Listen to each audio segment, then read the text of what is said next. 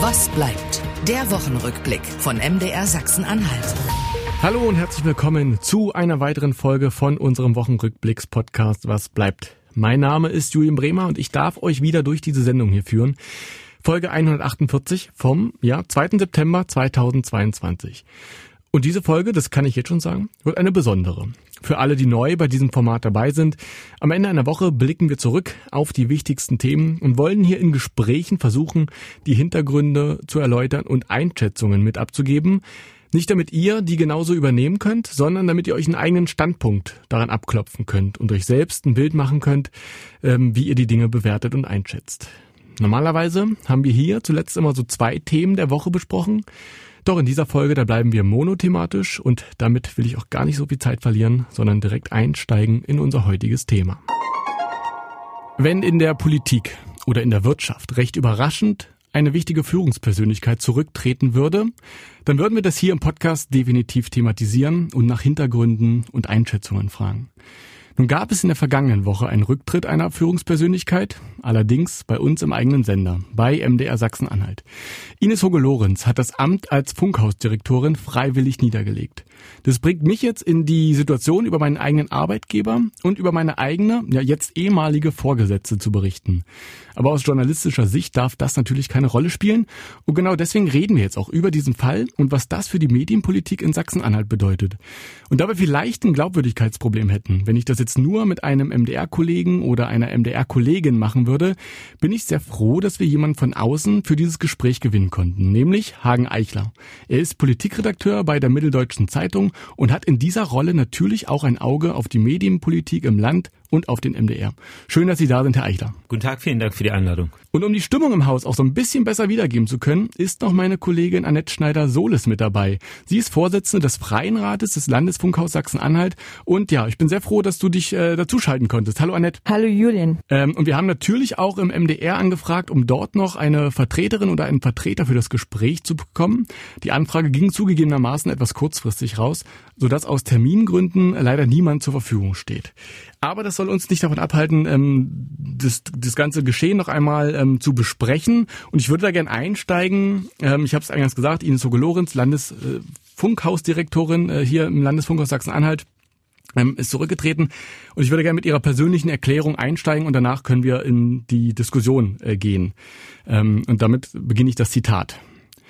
Nach der Bekanntgabe, dass ich mein Amt als Direktorin des MDR Landesfunkhauses Sachsen-Anhalt niederlege, sind verschiedene Gerüchte entstanden, die ich hiermit richtigstellen möchte. Die Amtsniederlegung ist meine freie Entscheidung. Ich hatte von MDR-Intendantin Carola Wille auch volle Unterstützung für die Entscheidung zugesichert bekommen, im Amt zu bleiben, unter der Voraussetzung der vollen Transparenz gegenüber der Belegschaft, den Gremien und der Öffentlichkeit. Wie bereits am vergangenen Freitag, dem 26.08.2022 von mir mitgeteilt, ist mir vor meiner Berufung zur MDR-Direktorin ein persönliches Versäumnis von besonderer Bedeutung unterlaufen, welches mich dazu bewogen hat, das Amt freiwillig niederzulegen. Es geht um die Rolle meines Mannes im bevorstehenden Prozess gegen den früheren MDR-Unterhaltungschef Udo Voth. Mein Mann hat 2015 Verantwortung für sein damaliges Handeln übernommen und eine Geldstrafe akzeptiert. Diese Tatsache habe ich weder in Gesprächen mit der Intendantin noch bei der Compliance-Beauftragten zur Sprache gebracht.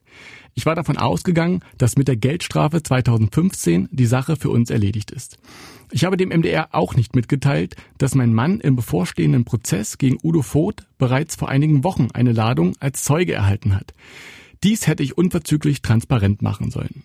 Ich habe leider die juristische Direktion des MDR erst auf deren Nachfrage am 19.08.2022 erstmals darüber informiert, dass mein Ehemann ist und als Zeuge im Prozess gegen Udo Voth geladen ist. In meiner herausgehobenen Position, Verantwortung und öffentlichen Wirkung als Direktorin eines MDR Landesfunkhauses war die Intransparenz um diese Sachverhalte ein gravierendes Versäumnis von mir. Ein Amtsverbleib als Direktorin würde sowohl mein Berufsethos als auch meinem Verständnis von Führungsverantwortung in so einer exponierten Position nicht entsprechen. Daher lege ich mein Amt zum heutigen Tage nieder. Das war am 31.08.2022. Ja, jetzt haben wir erstmal die Beweggründe gehört, die persönliche Erklärung, Herr Eichler. Was genau ist denn über die Verbindung des Ehemanns, äh, der, der ehemaligen Direktorin, muss ich jetzt sagen, äh, in der Causa Voth bekannt? Nicht so allzu viel, muss man sagen. Auch nach dieser Erklärung ist nicht allzu viel bekannt. Ähm, es ist ja auch schon die zweite Erklärung, muss man dazu sagen, die wir von Ines Hoge-Lorenz bekommen haben. Vor einer Woche gab es eine erste, das war der Tag, an dem sie ihren Rücktritt erklärt hat. Und damals ähm, hat sie es dabei belassen zu sagen, äh, ihr Ehemann habe vor über zehn Jahren in der Causa Voth eine Rolle gespielt. Das war die erste Erklärung, eine Rolle gespielt. Man weiß nicht, wer da welche Rolle jetzt eigentlich hatte. Und jetzt mit dieser zweiten Erklärung hat sie nochmal präzisiert, passiert, ähm, dass ihr Mann eine Geldstrafe akzeptiert hat. Also ihr Mann ist tatsächlich dadurch vorbestraft, ähm, auch wenn das wahrscheinlich jetzt aus dem Register mittlerweile gelöscht ist, aber er hat eine Strafe bekommen von einem Gericht und er hat sie hingenommen. Ähm, und äh, das ist schon mal ein bisschen präziser, aber wir wissen zum Beispiel nicht, für welches Delikt eigentlich. Hm. Das ist also noch, da gibt es also noch offene Fragen, die vermutlich oder vielleicht auch in dem laufenden Prozess, der, äh, der Prozess Voth, der Udo Voth, frühere MDR-Unterhaltungschef, ich will jetzt nicht die ganz große Nummer nochmal aufrollen, ähm, damals äh, Skandal zwecks Geldbewegungen, die so ein bisschen merkwürdig waren, um es mal ganz klar zu vereinfachen.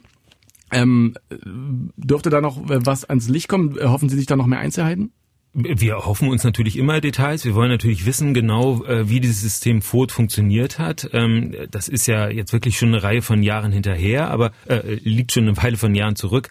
Ähm, wir wünschen uns natürlich, dass man, dass man genauer erklären kann, äh, was da passiert ist. Aber ehrlich gesagt, die Hoffnung, dass das da vor Gericht aufgeklärt wird, vor dem Landgericht Leipzig, habe ich nicht mehr so richtig, nachdem das Gericht ja gestern ein Deal angeboten hat. Mein Kollege Alexander Schierholz ähm, hat sich den Prozess angesehen und hat das auch beschrieben für unsere Leser und das Gericht möchte eigentlich auf eine Reihe von Zeugen am liebsten verzichten und äh, zu diesen Zeugen könnte dann eben auch ähm, gehören, der Mann ähm, der früheren Landesfunkhauschefin. Das heißt, vielleicht kommt es überhaupt nicht zu einer Aussage. Hm. Bedingung für diesen Deal ist ein Geständnis von Udo Voth, der dann eben die Dinge, die da im Raum stehen, einräumen soll oder einige davon.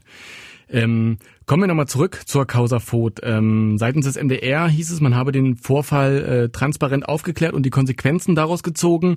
Ähm, würden Sie diese Einschätzung teilen, äh, auch jetzt im Umgang in dem Fall äh, Ines Hoge-Lorenz in dem Rücktritt? Äh, das kann so sein, das können wir auch noch nicht ganz genau beurteilen. Also die MDR-Intendantin Carola Wille hält sich zugute, dass sie schon in ihrer Rolle als juristische Direktorin, bevor sie Intendantin geworden ist, diese Affäre umfassend aufgeklärt hat, dass sie den Anstoß gegeben hat, ähm, die, die, Fak die Fakten zu ermitteln, äh, Konsequenzen zu ziehen, äh, auch neue Compliance-Regeln, also Verhaltensregeln für Mitarbeiter festzulegen und auch Geldrückforderungen zu stellen an Udo Voth. Also das ist was, was äh, Frau Wille für sich beansprucht. Ähm, ja, also mehr kann man aber eigentlich jetzt noch nicht so genau sagen, ähm, weil eben der Prozess äh, noch aussteht und wir noch nicht ganz wissen, was da eigentlich alles rauskommt. Hm. Annette, wie würdest du das als ähm, Mitarbeiterin des Landesfunkhauses einschätzen, das Thema Transparenz? Ich meine, du bist als Freibeauftragte auch sicherlich dann irgendwie hier und da in Gesprächen gewesen, in diesem Fall äh, mit Kolleginnen und Kollegen. Ähm, was ist so deine Sicht der Dinge? Ja, uns hat das alle sehr überraschend getroffen. Also das äh, war wie so ein wie so eine Bombe schlug das ein, weil keiner damit gerechnet hat.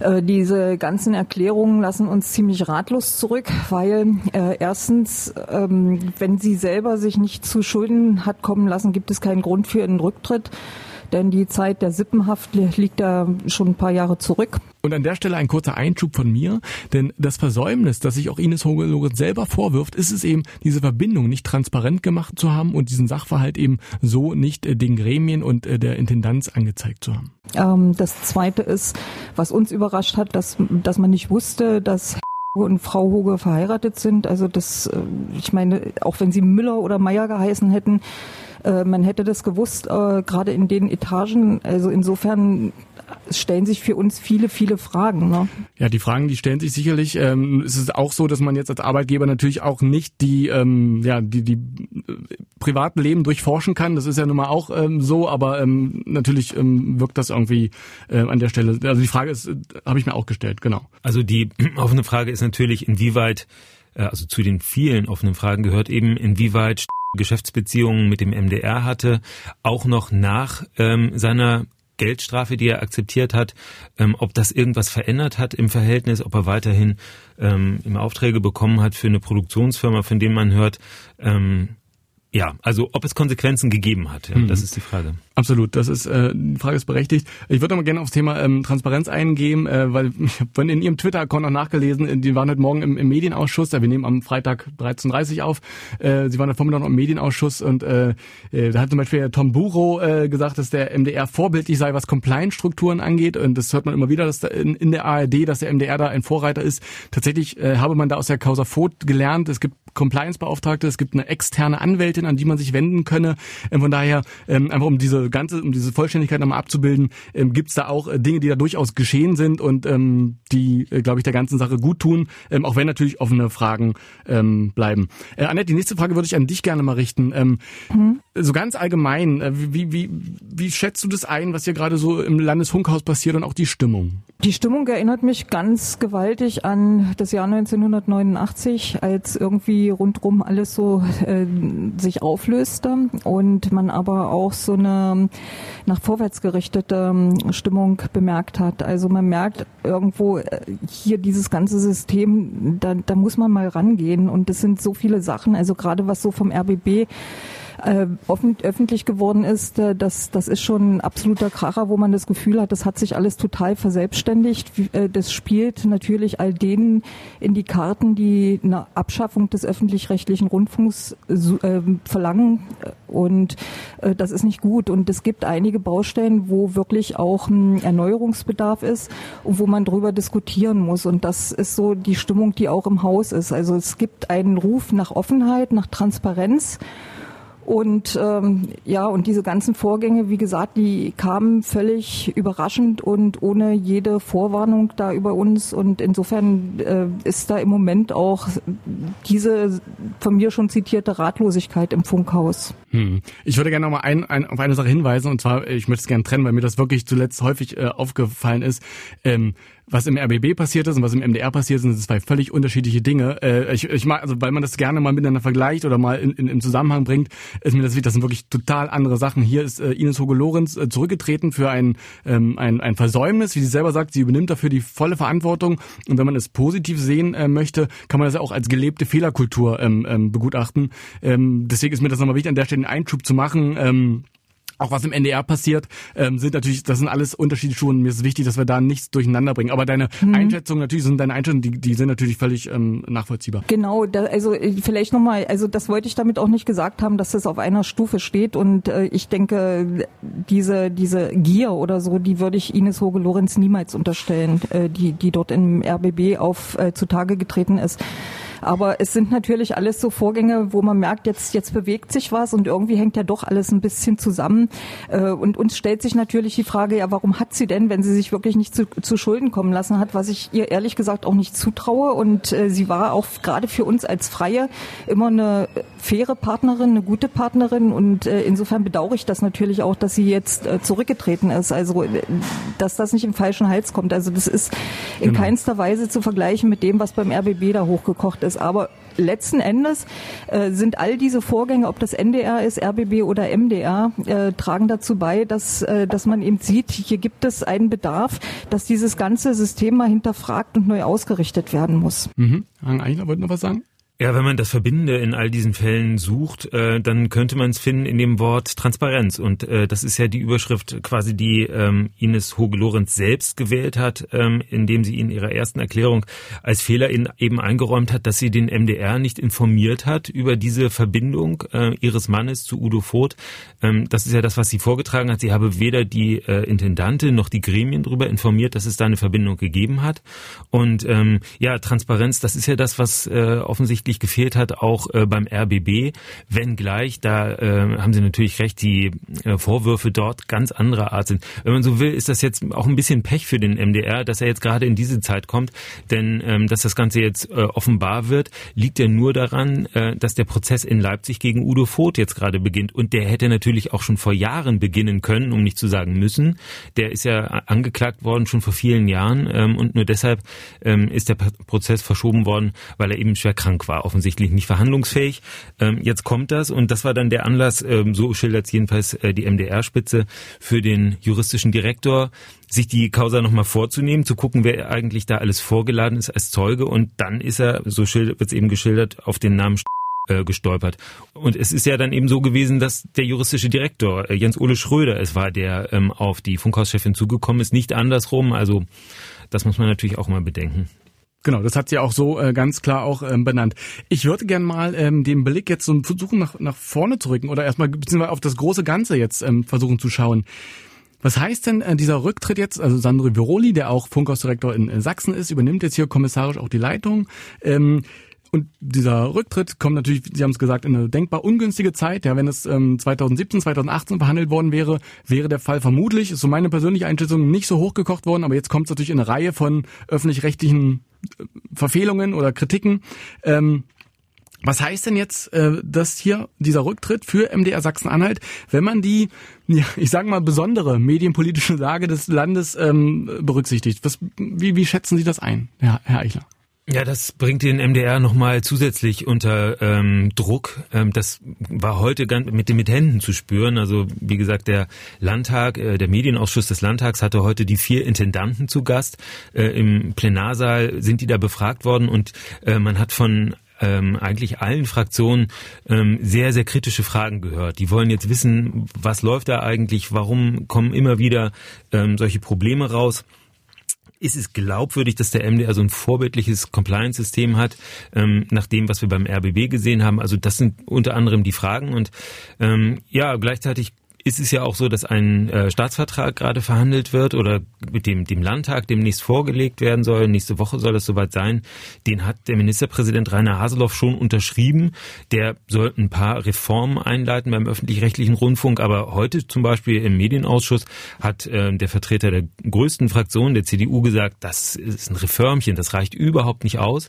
Ähm, das heißt, da gibt es noch sehr viele andere Wünsche, auch unterschiedliche Wünsche. Die Linken haben vorgeschlagen, eine Großanstalt äh, zu gründen, also eine Fusion von äh, MDR und RBB, äh, Mecklenburg-Vorpommern eingeschlossen. Ähm, andere fordern einen sehr kleinen Rundfunk. Also es sind sehr verschiedene Wünsche und all das wird natürlich jetzt geballt diskutiert. Hm. Diese Wünsche oder diese Forderungen, die sind jetzt nicht alleiniger, äh, also Folge der, des Rücktritts der Direktorin, um das nochmal, das sind schon länger angekündigte und äh, mit im Zuge des RBB-Skandals und so, ne, um das nochmal klar zu ziehen. So ist es ja. Ähm, genau. Ähm, aber Sie haben es schon angesprochen, wir sind gerade so eingegangen. Was gab es denn so aus der Politik für Reaktionen? Also Sie haben den Vorschlag der Linken, äh, vielleicht können wir da auch nochmal eingehen. Oder auch Rainer Roper hat sich ja nochmal geäußert. Vielleicht können wir die beiden äh, Punkte nochmal ähm, besprechen. Ja, Rainer Roper, der für Medien zuständige Staatsminister in der Landesregierung, hat in einem Aufsatz für die FAZ ähm, dargelegt, warum seiner Meinung nach der Fall Schlesinger kein Einzelfall ist. Also es ist nicht die Person Schlesinger an sich, sagt er, sondern es sind die Strukturen in der ARD, die begünstigen, dass so sowas passiert. Also dass Leute in Versuchung geführt werden, sich zu bereichern, die Grenzen äh, auszuweiten, auszuloten. Ähm, und zu ihren Gunsten irgendwie auszunutzen. Er fordert eine Strukturreform, ähm, dass eben diese Allmacht der Intendanten eingeschränkt wird und äh, eine Art Vorstand eingeführt wird, so wie in, äh, in einer Aktiengesellschaft. Mhm. Ähm, also die Macht soll auf mehrere ähm, Personen verteilt werden. Das ist sein Vorschlag. Man muss dazu sagen, Rainer Robra ist selbst Beteiligter, selber Akteur in der Rundfunkpolitik. Er ist im Fernsehrat des ZDF. Ähm, also ist einer öffentlich-rechtlichen Anstalt persönlich verbunden und macht eben Vorschläge für die für das andere System, die ARD. Und ähm, aber also den Vorschlag, das habe ich auch gelesen. Ich fand den Gedanken irgendwie interessant und diese, diesen Vorwurf, dass die Intendanz oder die Intendanten ähm, und Intendantinnen der öffentlich-rechtlichen Sender zu viel Macht haben, das kann man ja immer mal wieder mal lesen. Ähm, Jetzt, wenn man, aber er hat ja den RBB auch angeführt, äh, da war ja aber eigentlich diese ganze Führungsriege mit drin und das führt das Argument auch so ein bisschen ad absurdum, finde ich. Das ist natürlich das nächste Problem, also dass äh, andere beteiligt worden sind. Also wenn man so will, äh, jetzt ähm, wenn wir mal äh, äh, Klartext reden, also dass Frau Schlesinger die anderen mitkorrumpiert hat, indem sie ihnen auch diese Boni hat zukommen lassen und dass es äh, viel zu enge Beziehungen zu den Aufsichtsgremien gegeben hat, zum Vorsitzenden des äh, Rundfunkrats dort in Berlin-Brandenburg. Ähm, das hat alles dazu beigetragen. Das muss man sicherlich auch noch extra betrachten. Also die, die Stärkung der äh, Aufsichtsgremien ist eines von den Themen, die gerade massiv diskutiert worden äh, werden. Auch heute wieder im Landtag ähm, war das großes Thema, wie man die Gremien befähigen kann, also ein Beispiel ähm, aus Sachsen-Anhalt war, ähm, dass eben die der der Rundfunkrat, äh, das sind Laien natürlich, die da mitreden, mhm. ähm, die möglicherweise gar nicht in der Lage sind, eine so große Anstalt wie den MDR wirklich in ihrer Freizeit nebenher noch mit zu überwachen. Ja, das ist ein guter Punkt. Ähm, wir fordern auch immer an anderen Stellen unabhängige Aufklärung und, und, und, und äh, Kontrolle. Ähm, dann ist das sicherlich auch etwas, äh, was mal überlegt werden könnte an der Stelle.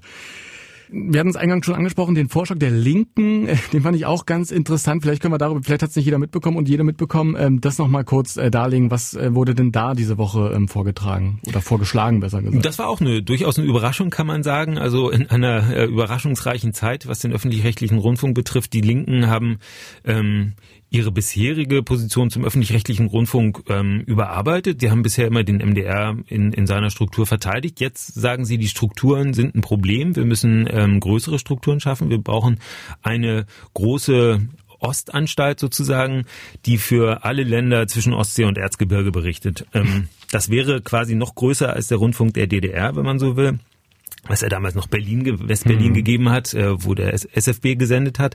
Also eine Anstalt für sechs Bundesländer. Und ähm, die Linke erhofft sich davon, ähm, wie sie sagt, äh, eine neue Anstalt, ein Neuanfang mit Transparenz, mit äh, professionellen Gremien, äh, sagt aber selber auch, was sie sich eben noch mit davon erhofft, nämlich eine eine Stärke, eine, eine starke Stimme für Ostdeutschland hm. innerhalb der ARD. Also sie versuchen da ähm, so ihr Identitätsthema gleich mit unterzubringen.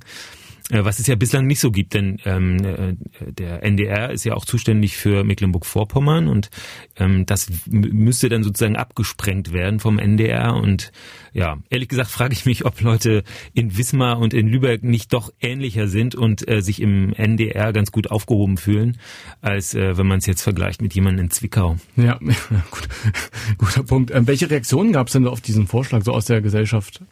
Also ich habe vorhin mit Stefan Gebhardt gesprochen, dem Medienpolitiker äh, der Linken. Der ist sehr angetan von den Reaktionen. Also der hat das Gefühl, das wird jetzt richtig wahrgenommen. Mhm.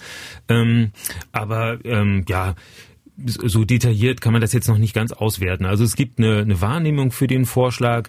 Äh, ob das irgendeine Chance hat, äh, hm. wage ich ehrlich gesagt zu bezweifeln. Aber es ist natürlich ein Versuch, einfach die Chance zu nutzen jetzt und ähm, was Größeres zu schaffen. Hm. Wir hatten vorhin auch über ähm, das Reformchen äh, gesprochen, wie Sie es genannt hatten oder wie es äh, dann im Ausschuss genannt wurde. Zitat von Markus Kurze, dem genau. Medienpolitiker der CDU. Ja. Genau.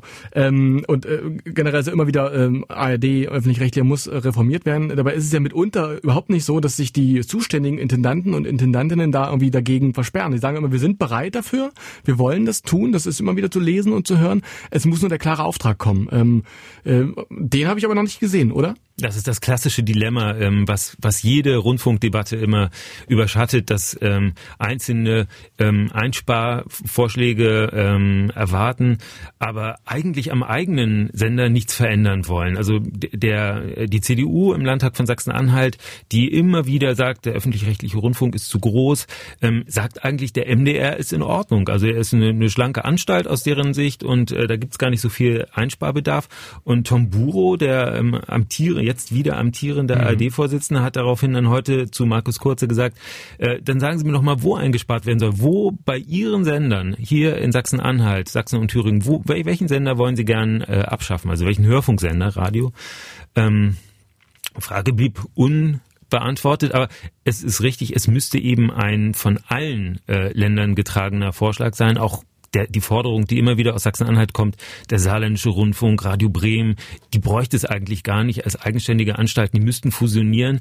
Die scheitern eben daran, dass sie in den Ländern sehr beliebt sind und dass keiner von den Landespolitikern äh, den eigenen Sender aufgeben will. Genau, das ist mir nochmal wichtig an der Stelle darzustellen, weil sie haben es als Dilemma sehr treffend beschrieben, weil dann irgendwie die Kritik immer am, am öffentlich-rechtlichen Rundfunk hängen bleibt, so die wollen ja gar nicht. Ähm, mitunter ist das äh, überhaupt gar nicht äh, der, der, die Ursache, sondern eben, ne, wird er bestellt von der Politik, ich sage es ganz vereinfacht. Ne? Die Politik bestellt, wie sie den öffentlich-rechtlichen Rundfunk haben will. Ähm, und das wird dann eben ermittelt, sozusagen jetzt, wenn man es wirklich sehr, sehr runterbricht. Ähm, genau.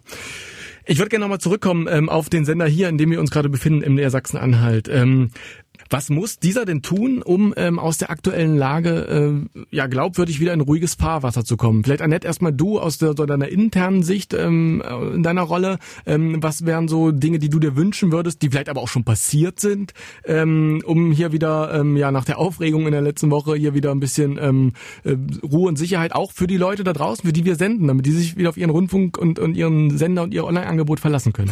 Also intern würde ich sagen Aufklärung, äh, alles auf den Tisch ähm, Transparenz, äh, dieses ähm, Wort immer wieder. Ähm, diese, wie gesagt, wir hatten ja gestern eine Mitarbeiterversammlung. Ich habe sie per Stream auch verfolgt. Die hat einfach auch zu viele Fragen hinterlassen und ansonsten würde ich sagen unbedingt zurück zu den äh, Aufträgen, das heißt Information, Bildung, Kultur und ähm, das wäre das praktisch nach außen und dann eben auch nach außen Transparenz. Ähm, ich meine, wir arbeiten mit Rundfunkbeiträgen. Das ist ähnlich, äh, als wenn man Steuern verbraucht. Da braucht es auch eine Offenheit gegenüber denjenigen, die diese Rundfunkbeiträge bezahlen. Alles klar, Dankeschön dafür. Und äh, Herr Eichler, die Frage, dieselbe Frage geht auch an Sie. Ja, ich, dem kann ich mich eigentlich nur anschließen. Ähm, Transparenz ist nötig, aber eben auch nach außen. Insbesondere glaube ich, diese Beziehung zwischen Sender ähm, als Auftraggeber und freien Produzenten ist immer wieder offensichtlich ein Problem, ein Anlass für für mögliche Geflechte, für für ähm, äh, Einflüsse oder äh, wie man es auch bezeichnen will, für Filz möglicherweise. Also das scheint in vielen Sendern so zu sein und ähm, da muss der MDR natürlich natürlich ganz klar machen, auch was er gelernt hat aus dem Problem damals mit Udo Voth. Also welche Konsequenzen wurden für welche Produzenten gezogen. Ähm, das ist das eine. Und das andere ist dann natürlich, er muss jetzt auf eine überzeugende Art und Weise diese frei gewordene Stelle besetzen. Sie brauchen eine äh, Funkhauschefin hier in Magdeburg. Ähm, das geht natürlich nicht auf Dauer, dass der äh, Funkhauschef aus Sachsen, ähm, Sandro Viroli, das hier miterledigt. Und ähm, das muss natürlich eine Person sein, die die Mitarbeiterinnen und Mitarbeiter hier überzeugt, aber die auch nach außen bekannt ist äh, oder nach außen äh, wirken kann. Ähm, und äh, das wird jedenfalls schwieriger zu, äh, zu besetzen sein als in der Vergangenheit, weil jetzt auch noch andere mitreden wollen. Der Rundfunkrat, ähm, der hat schon gesagt, dass er gern drauf gucken möchte und da auch Mitsprache wünscht. Hm, es ist so, vielleicht können wir das Verfahren mal kurz klar machen. In der Regel ist es so, dass die Intendantin jemanden vorschlägt und diese Person muss dann vom Rundfunkrat ähm, mit glaub, zwei Dritteln, korrigieren Sie mich, da bin ich auch überfragt. Okay. Äh, muss ja jedenfalls vom Rundfunkrat ähm, äh, genehmigt werden. Das werde ich gleich nochmal nachreichen, äh, wie viel es genau sind. Ähm, muss dann eben genehmigt werden. Und jetzt ist es so, dass ähm, die Intendantin Carola Wille gesagt hat, sie wird diese Stelle ausschreiben. Was ein relativ ungewöhnlicher Vorgang ist, muss man ehrlicherweise sagen. Ähm, das gab es so, glaube ich, noch nicht hier. Ähm, sprich, es wird eine ganz normale Ausschreibung geben. Ähm, bundesweit wird gesucht werden nach einer Direktorin oder einem Direktor. Und ähm, die Person, die sich dort durchsetzt, wird dann dem Rundfunkrat wohl vorgeschlagen. Und ähm, dann, das ist ja eben, also wenn man das positiv äh, sehen möchte, ist es ja schon ein, ein Schritt hin zur Transparenz, dass sie nicht jemanden aus dem Hut zaubert, hier bitte, Person X, sondern dass sie ganz klar sagt, da gibt es ein Verfahren für, ähm, was auch transparent gestaltet werden soll. Wie das aussehen wird, das werden wir in den nächsten Wochen und Monaten erleben. Und hier, wie versprochen, noch die Richtigstellung zum Rundfunkrat. Ich zitiere aus dem Staatsvertrag für den MDR, äh, Paragraph 17 Absatz 3. Der Vorschlag der Intendantin oder des Intendanten für die Berufung einer Landesfunkhausdirektorin oder eines Landesfunkhausdirektors bedarf der Zustimmung des Rundfunkrates. Die Berufung erfolgt auf Zeit und darf nicht gegen das Votum der Mehrheit der Mitglieder des Rundfunkrates, in deren Land das Funkhaus liegt, erfolgen. Gut, dann haben wir es, glaube ich, geschafft und wir können zur letzten Frage kommen, die wie immer lautet. Und was bleibt? Es bleibt übrig, dass äh, die Menschen äh, zurzeit wirklich große Zweifel haben am öffentlich-rechtlichen Rundfunk, an der Größe, an der Ausrichtung. Das ist bei vielen Menschen erkennbar. Ich glaube persönlich, dass er ein, äh, ein ganz wichtiges Gut ist äh, für unser Land, äh, den wir unbedingt erhalten müssen. Ähm, sicherlich reformiert, aber ähm, das ist, glaube ich, schon die Mühe wert. Also wir haben den ja in, in vielen Jahrzehnten erlebt. Er hat eine wichtige Rolle gespielt bei diesem, äh, für dieses Land und die wird er auch weiter spielen müssen. Also von daher glaube ich, äh, lohnt es sich da auch überzeugende Lösungen für die jetzt aufgetretenen vielen Probleme zu finden. Vielen Dank. Annette, du noch bitte. Ja, für mich bleibt äh, weiterhin die Forderung, dass alles aufgeklärt wird, dass der öffentlich-rechtliche Rundfunk auch so eigentlich wieder dahin zurückgebracht wird, dass er das tut, was seine Aufgabe ist, äh, wofür er gegründet worden ist und man muss halt wirklich jetzt auch mal über Strukturen sprechen, über Inhalte sprechen, über Personalien sprechen. Es gehört eigentlich alles auf den Tisch. Vielen Dank für die Einschätzung. Ich bedanke mich bei Hagen Eichler für das Gespräch und für die Zeit und für die Einschätzungen. Vielen Dank. Danke, hat Spaß gemacht. Und natürlich auch an dich, Annette. Vielen Dank, dass du die Zeit genommen hast, hier dabei zu sein. Gerne. Und vielleicht als letzten Nachsatz, ne, um diese von Hagen Eichler besprochenen Probleme oder Zweifel, äh, sage ich mal, ne, um die so ein bisschen auszuräumen, ist dieser Podcast zum Beispiel ein erster Schritt. Äh, wir haben extra nämlich dafür einen externen Journalisten gesucht, damit man uns diese Glaubwürdigkeit eben, die vielleicht bei MDR-Kolleginnen im Gespräch alleine äh, im Zweifel gezogen werden könnte, war das zumindest ein erster Versuch, ähm, diesen Fall irgendwie für die Leute da draußen verständlich ähm, ja, wiederzugeben. Ja, und damit sind wir dann am Ende für diese Woche angekommen. Vielen Dank, dass ihr wieder mit dabei wart und diesen Podcast durchgehört habt, der auch durch eure Rundfunkbeiträge ermöglicht wurde. Noch einmal der Hinweis, dass ich in den Show Notes noch die Verlinkungen reinpacke zu den besprochenen anderen Fällen. Da kann man das nochmal in Ruhe nachlesen, äh, was wir hier nur angerissen haben, weil darum sollte es jetzt hier nicht im Kern gehen. Und wenn ihr ins Gespräch mit uns kommen wollt, Feedback oder auch Kritik an uns richten wollt, dann tut das. Am besten per Mail an wasbleibt.mdr.de, was bleibt als ein Wort at mdr.de. Vielen, vielen Dank für eure Zeit und für eure Aufmerksamkeit. Mein Name ist Julian Bremer. Wir hören uns wieder in der kommenden Woche. Bleibt uns treu. Ich würde mich freuen. Was bleibt? Der MDR Sachsen-Anhalt Wochenrückblick.